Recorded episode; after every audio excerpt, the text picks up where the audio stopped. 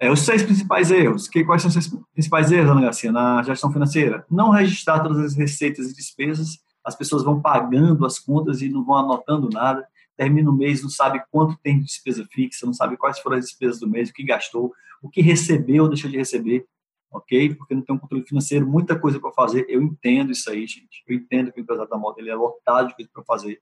Mas se lembra do 2080 que a gente vem falando?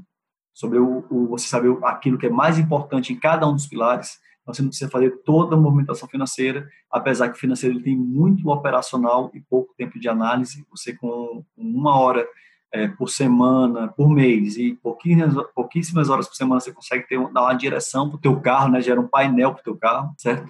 Não saber interpretar o fluxo de caixa, nem mesmo o consultor ele sabe financeiro.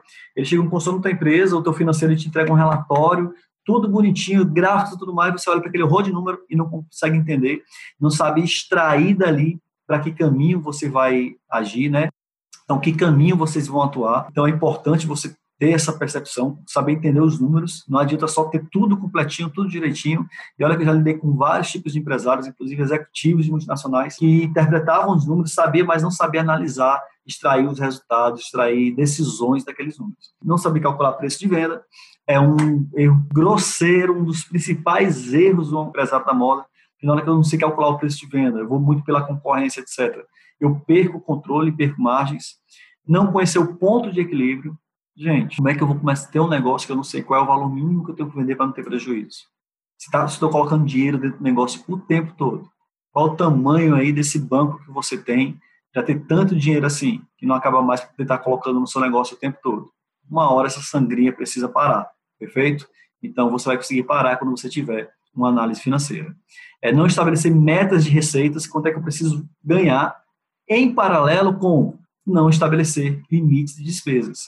Então, tem que estar sempre procurando ganhar mais e sempre procurando gastar menos, certo? Mas para isso existem limites, porque às vezes tem empreendedor que também ele peca pelo excesso em economia.